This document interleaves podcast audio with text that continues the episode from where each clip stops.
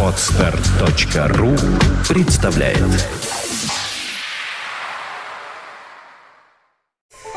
Вы слушаете аудиоверсию видеоподкаста «Двое на Арбате». Выпуск восьмой. Вампиризм и вампиры в нашей жизни. Здравствуйте, товарищи. Мы выпьем. Да, я чай, а он какое-то дерьмо. Я тоже какое-то... То есть почему?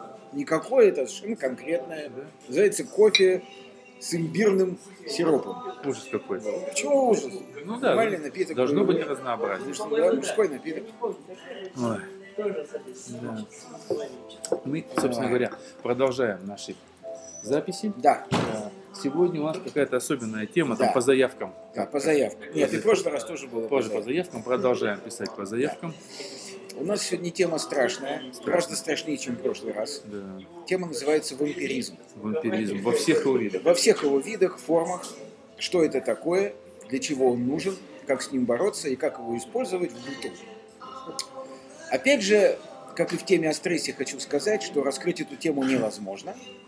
К этому стремиться мы не будем, а опять же, как и в прошлый раз, подчеркнем самые главные, основные какие-то Отличительные моменты, черты, да, моменты, потому что я да. вчера столкнулся с чем, я когда давал небольшой анонс, люди сразу же проецируют, что если мы будем говорить о вампирах, что это что-то связано со сказками, с графом Ну, Дракулой. кон- ну, конечно. ну, Вот я, конечно. я хотел сказать, что мы, наверное, мы вас просто, мы вас удивим. Мы вас удивим. Многих. да. Многих Не- удивим. ну, не всех, И Дракулу удивим. Да, Выпьем да. из него всю кровь и закусим. Да, ох, Нет, это удивится. тоже. Ох, он удивится. Хорошо, пусть это будет кровь Дракулы. Да, выпьем. Да. Да. За дракулизм. Да, да, да, да, да, кампай. Кампай. Итак, Итак, вампиризм бывает по большому счету метафизический и физический. Поскольку о физическом вампиризме можно сказать очень мало, скажем о нем в первую очередь. Физический вампиризм присутствует в животном мире и в мире человеков в виде таки прямого питья крови. а для чего, почему? Объясню. В мире животных это делают, скажем, летучие мыши. С целью еды? Ну, естественно. Они Конечно. просто и питаются. Они питаются Как, кровью. как да. продуктом, как там курочки верно. Да, они питаются кровью как концентратом питательных веществ. В этом смысле кровь очень удобный продукт. Значит, летучие мыши, э, значит, пиявки и очень много кровососущих насекомых. Э, вот, собственно, все, что происходит э, с кровососанием в мире животных. Теперь интересно, существует ли физический вампиризм в мире людей? Да, существует. Но так как это представлено у Брэма Стокера, там, собственно говоря, у других там современных куча авторов. Ну да, ну да. Откуда вообще взялось понятие вампиризма в мире людей? Э, понятие вампиризма в мире людей взялось как отголосок каннибализма. Мгм. Как все, что осталось от тех наших далеких предков, которые пили кровь как мертвых врагов, так и живых. Ну погоди, но это в основном не свойственно было Евразии, будем так говорить. А тут в основном у нас все эти легенды, если мы говорим о легенде, они пошли в основном из Венгрии оттуда. Значит, Евразии это было свойственно, Свойственно, да? э, если иметь в виду племена древних германцев. М. Евразии это было свойственно, если иметь в виду очень короткий период в жизни очень немногих славянских племен.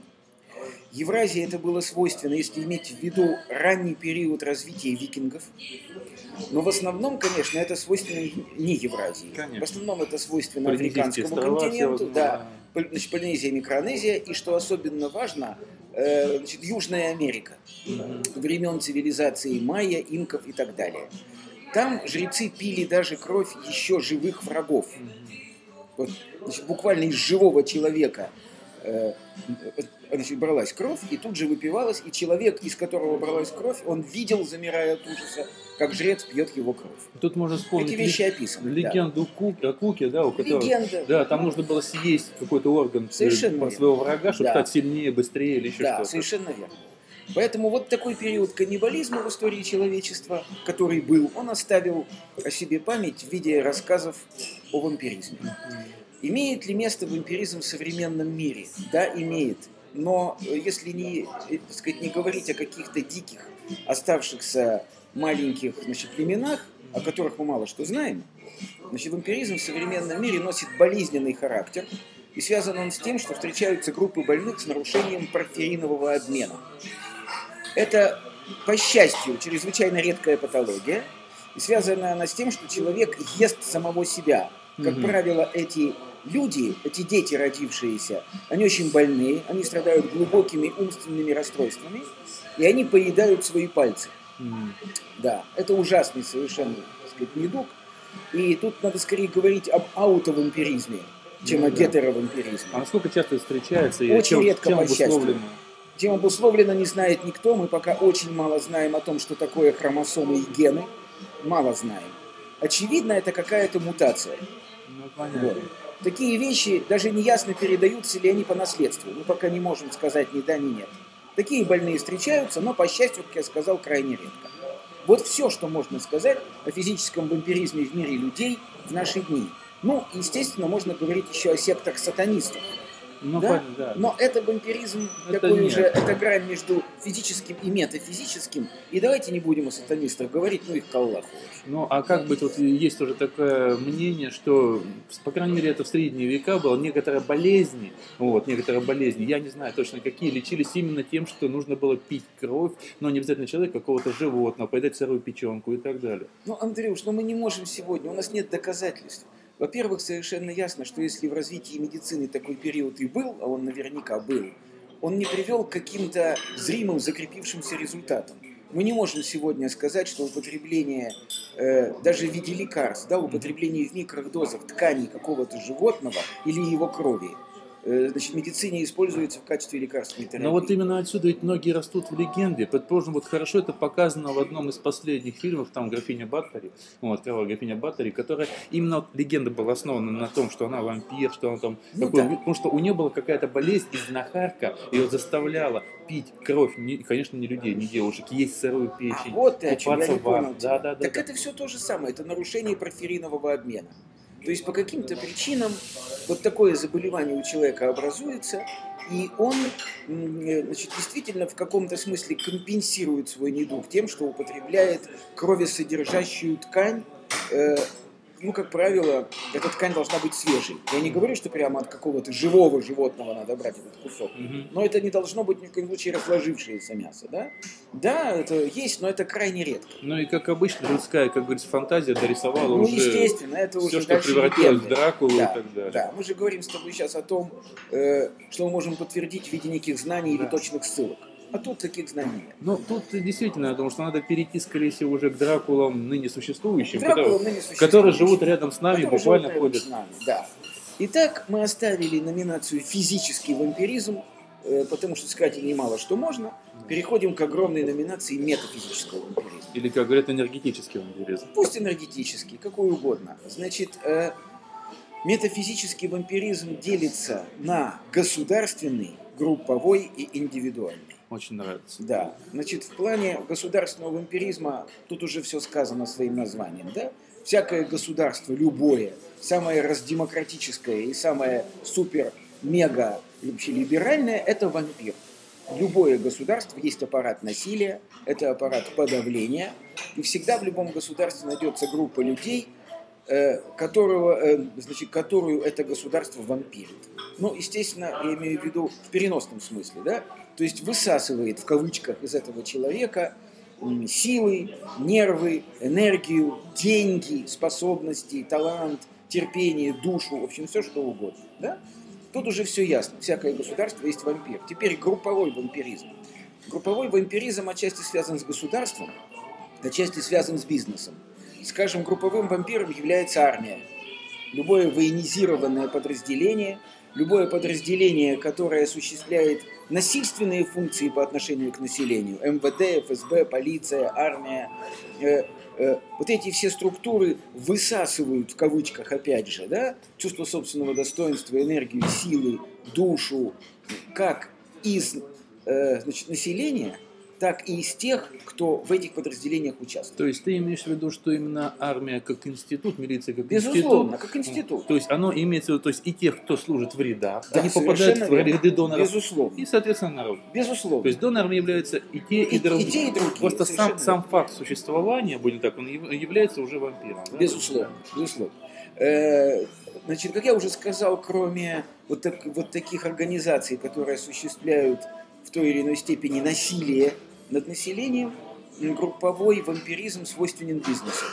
Любой офис, любая фирма является вампиром, безусловно. Причем тут так, чем жестче внутри бизнес-конторы, бизнес-команды налажен внутренний распорядок, тем в большей степени эта контора и эта команда является вампиром. И, значит, понятно, что, опять же, бизнес сосет кровь э, как из тех, на ком он зарабатывает, так и из тех, кто осуществляет бизнес внутри этой команды. Это, опять же, очень, очень роднит бизнес и с армией, и с полицией. и Ну, об этом даже снято было куча фильмов, собственно Конечно, говоря. Именно да, синдром и книг менеджера, написано. синдром менеджера знаменитый Да, отсюда родился. Совершенно верно. Поэтому вот господа, которые работают в офисах в роли менеджеров, могут подтвердить мои слова. Все знают, до какой степени высасывает человека вот эта офисная монотонная работа. Это совершенно ясно. собственного лица и Да. так далее. Да. Э, Ну, естественно, групповой вампиризм осуществляется в детских коллективах.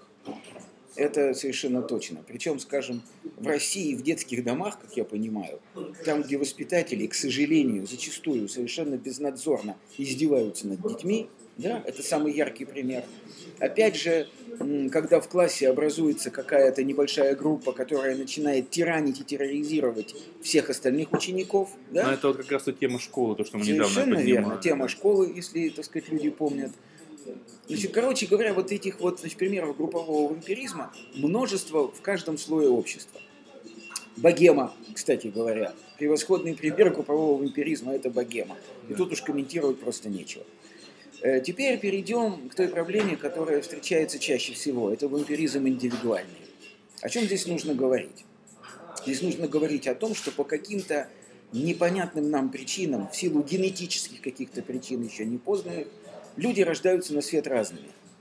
Рождаются люди с повышенным уровнем энергетики и нейропсихической эмоциональной деятельности. Рождаются люди с пониженным уровнем энергетики, с пониженным уровнем нейропсихической деятельности. Ну, вот есть, скажем, два фронта. На крайне левом, э, скажем, вот, значит, крайне левый фронт или крайне левый край такой, да, это, скажем, люди, страдающие шизоидной психопатией. Это люди с крайне низким уровнем эмоционального проявления. С пониженной волей часто встречаются они.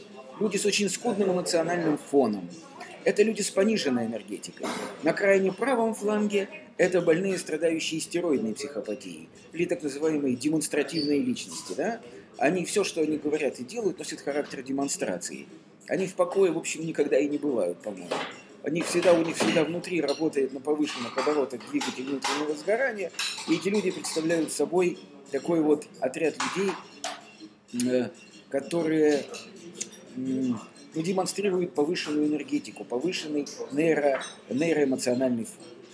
Э, Как это происходит все в жизни? На самом деле можно привести в пример так называемый идеальный брак. Когда встречаются два человека, один с пониженным уровнем, а другой с повышенным уровнем. Да?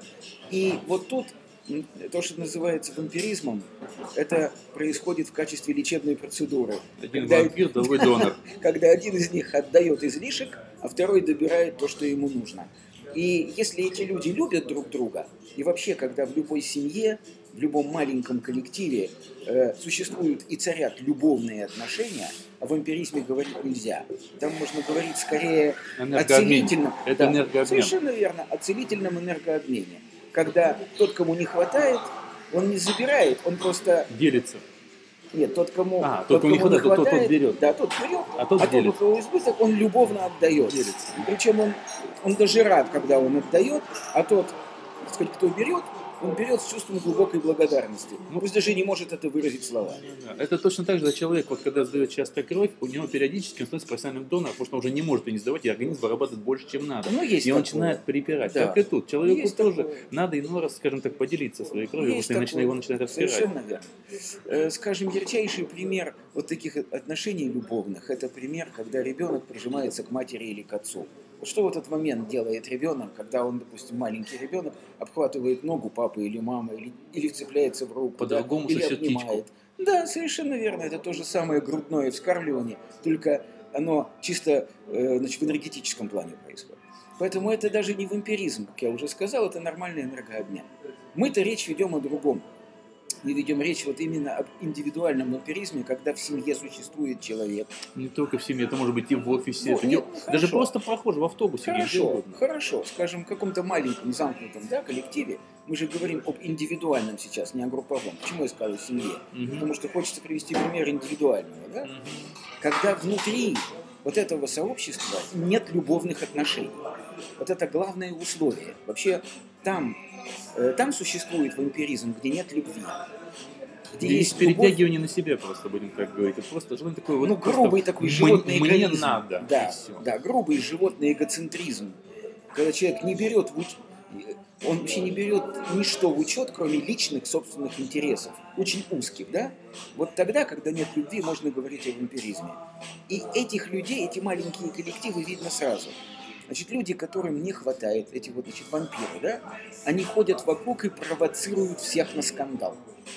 Самое главное условие – это задеть человека, сделать ему больно, спровоцировать его на вспышку гнева. Выброс энергии. Совершенно верно. Спровоцировать его на вспышку ярости, пробить его защиту, сделать так, чтобы он вступил в конфликт, и в этот момент и начинается вот этот акт насильственной передачи Я бы сказал, даже обязательно так, обязательно конфликт. Я, потому что просто даже по наблюдениям могу выделить другую группу вампиров, которые могут не провоцировать тебя на крик. Они просто будут высасывать энергию э, разговором своим, скажем так. Они будут постоянно, вот, даже усталого человека провоцировать на беседу, на что угодно. То есть по-другому будут забирать. Не обязательно это крики, это может быть забирание. Ну, может быть, Андрюш, ну вот я с чем сталкиваюсь просто как врач, да? Мгм. Ко мне приходят люди и говорят, что мне делать, а дальше все уже делят. Что мне делать с тещей, с женой, с сыном, с дочкой, с соседом, да, с другом. Он знает мои слабые места, изучил мои слабые места и специально провоцирует меня на драку, на скандал, на крик, на истерику, на конфликт. Что мне делать?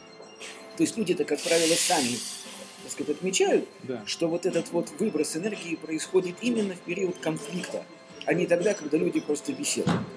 Возможно, ты и прав, возможно, что и конфликт не обязателен, но я сталкиваюсь именно с конфликтом, как с обязательным условием. Это просто более частое явление. Возможно. Но я говорю, что как наблюдаю, я за этой темой наблюдаю очень довольно-таки давно. Все-таки более плотно изучал ее в начале 90-х, когда много писал об этом.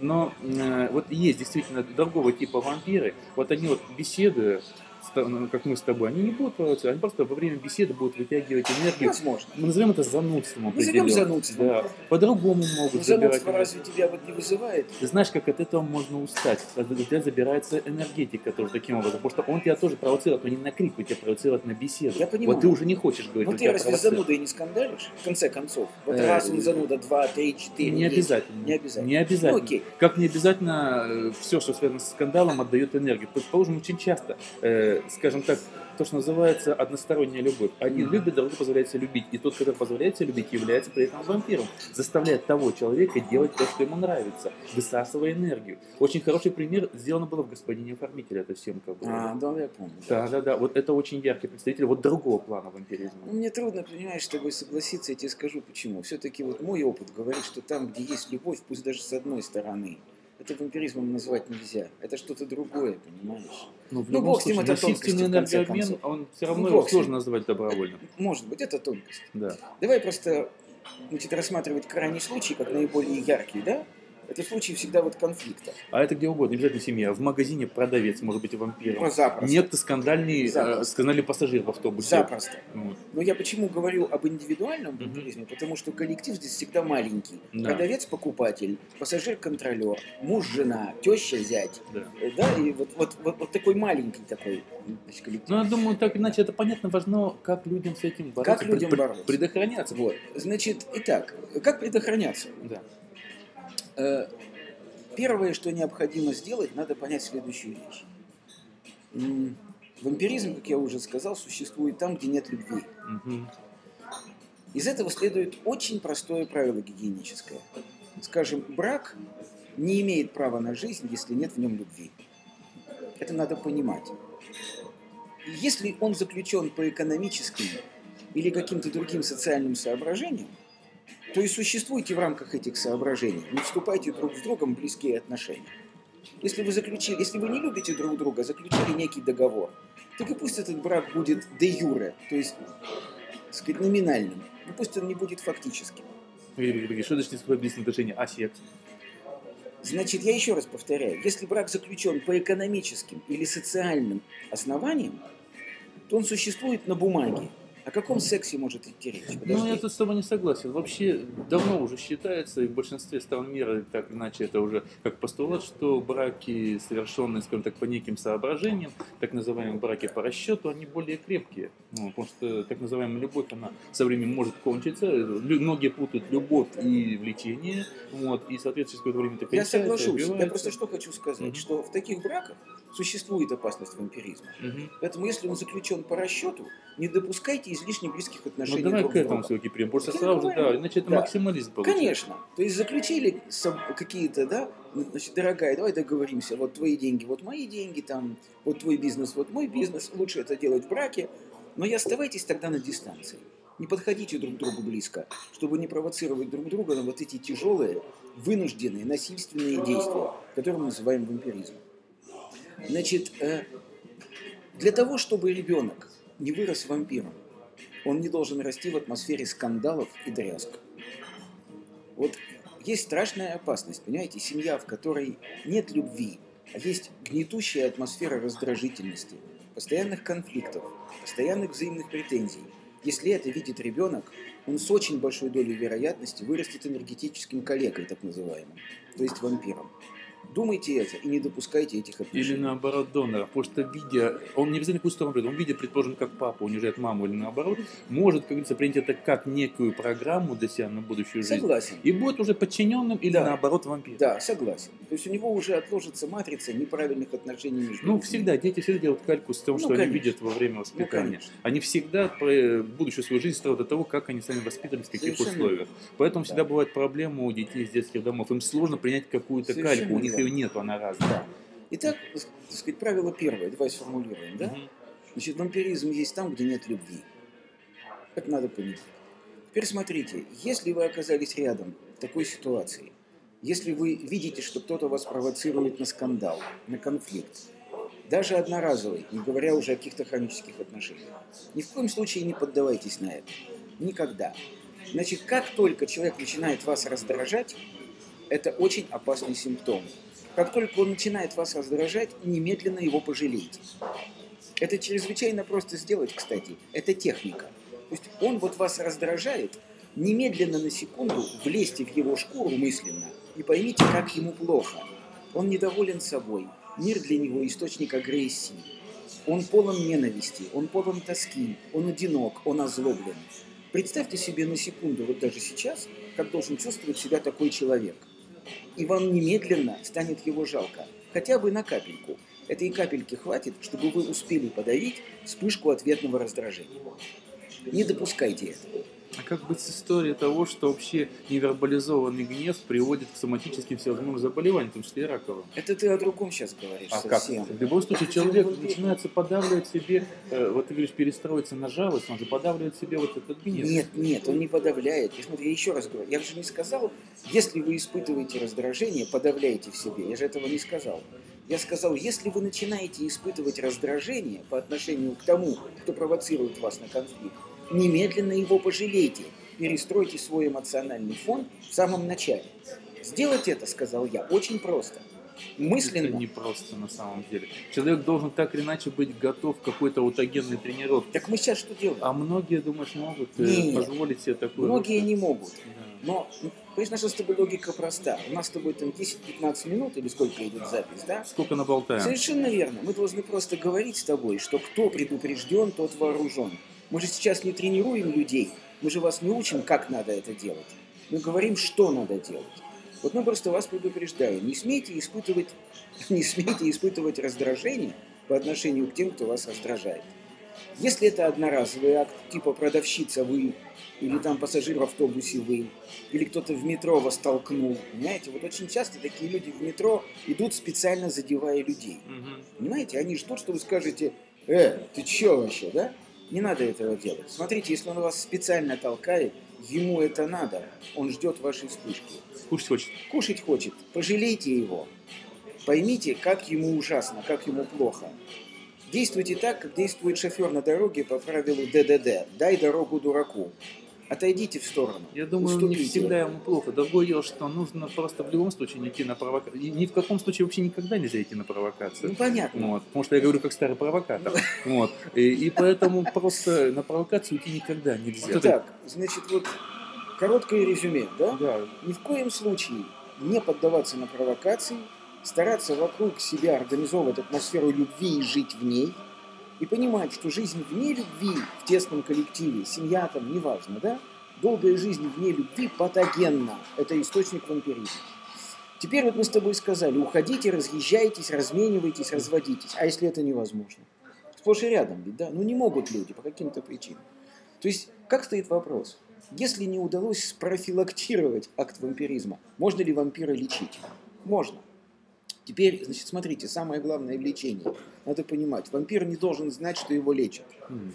Я тебе объясню. Среди вампиров очень мало людей, которые дают себе отчет в том, что они вампиры. Ну это да. Абсолютное большинство не понимает, что они делают. Они Они, думают, же не я, злодеи. Я, я веселый, думаю. Конечно, они же не злодеи, это же несознательно делается. Может быть, есть там один процент таких, знаете, сознательных, хладнокровных хищников, которые Ну, говорят, это да, я вампир. Это психопатия тоже. Ну, конечно. Это психопаты просто. Ну, это даже не просто психопаты. Это, ты знаешь, ну, тогда вот- это даже не психопаты. Потому что психопат не отдает себе отчета в своих действиях. Нет, многие А тут психопаты отдают себе отчет в свои действия, прекрасно понимают и даже этим пользуются. Может быть. Но все-таки чаще, как мне кажется, встречаются люди неосознанные, которые ведут себя так неосознанно, не хладнокровно, не расчетливо. Не, не диагностированные психопаты. Окей. В любом случае, мне кажется, что так сказать, вампир не должен подозревать, что его лечат. Тем более, что Как это... алкоголик. Да, как алкоголик. Значит, э, что для этого нужно сделать? Э, Вообще лечение вампиризма вещь крайне тяжелая. Нужно постараться, первое, вовлечь вампира в активную деятельную жизнь. Ни в коем случае не нужно его сепарировать, то есть отделять его, выделять в какой-то закуток. Наоборот, надо сделать так, чтобы он получил возможность как можно больше и чаще бывать на людях. Плавательный бассейн, кино, театры, какие-то мероприятия. Выталкивайте его вместе с вами, выталкивайте его в какие-то большие коллективы. Ходите с ним, участвуйте вместе с ним в жизни. Я думаю, не надо объяснять, для чего это делается. Второе. Э, Значит, правильное питание. Э, Постарайтесь сделать так, чтобы человек, который, по вашему мнению, страдает вампиризмом, правильно питался. То есть делайте упор в питании на молочно-растительную пищу, э, по возможности витаминизируйте пищу, которую он ест. И, конечно, не давайте ему, если можно так сказать, пить и курить. Алкоголь и курево в данном случае вещи, чрезвычайно активизирующие акты вампиризма, не говоря уже о наркотиках. Далее. Существуют аппаратные методы лечения вампиризма, физиотерапия. Э, относятся к наиболее эффективным, на мой взгляд, аппаратам, относятся аппараты так называемой лазерной терапии, только не хирургической, естественно, а аппараты, э, э, в которых вмонтированы лазеры, которые генерируют низкоэнергетическое излучение. Так называемая терапевтическая лазерная аппаратура. Э, Очень хорошо аппарат Альфария, о котором я Мгм. говорил уже, и о котором мы с тобой когда-нибудь скажем подробнее. Когда-нибудь, да, когда Да. мне не лень будет. Да. Мгм. Очень хорошо всевозможные массажные процедуры, очень хорошо бальнеотерапия, то есть терапия курортом. Очень хорошо, как я уже сказал, плавание. Очень хороши соляные пещеры. То есть вампир должен думать, что вы лечите ему, скажем, органы дыхания. То есть вы говорите, мама, например, у тебя болят суставы, давай вот туда пойдем, давай это сделаем. Или вот, мама, давай с твоим бронхитом как-то поборемся вот так вот, да? То есть вампир должен полагать и быть уверенным в том, что вы лечите его тело, а не его душу. Это, на мой взгляд, очень важно. Но я абсолютно вот убежден в том, что главная терапия вампиризма – это терапия любовью. Это крайне тяжело, понимаете? Любить того, кто вас сосет, кто пьет ваши силы, кто пьет вашу кровь и энергию. Возможно, это подвиг сердца. Но на самом деле такие вещи и придают, на мой взгляд, смысл жизни. Ну, а вообще, в принципе, вот от себя могу добавить, что э, возьмите библиотеки, купите или скачайте в интернете Дао где- Дао, Дао Цзэнзы, не, не выговорю, ну вы поняли, да? Дао. Дао. Дао Янцзы и Да. Дао Хуанхэ. Вот, он сбивает Дао Цзэнзы, вот, и прочитайте, собственно говоря, как надо относиться к таким ситуациям, вот, и как себя вести. Там очень хорошие советы есть. Да. И самое главное, это мы забыли с тобой. Да. Самое главное, это вот надо же, а самое главное мы забыли. Возьмите обязательно утром, в воскресенье, Ну. чайничек зеленого чая, покажи людям. Да, да, да. Вот можно вот такой, можно больше. чая, Да. Или вот такую чашку хорошего ирландского кофе. Да? Понимаете, почему я говорю ирландский? Это не потому, что кофе в Ирландии растет. Понимаете, да? Вот. Чашечку хорошего кофе. С другом, которого вы любите. Скажите кампай. Да, да, да, Да, да. Или прозит. Да, кампай. Просит. М. А если он даже и не просит, все равно ему дайте. Даже мы выпьем. И скажем самое главное. Друзья мои, не кровососите, да не кровососимы будете. Аман. Аминь.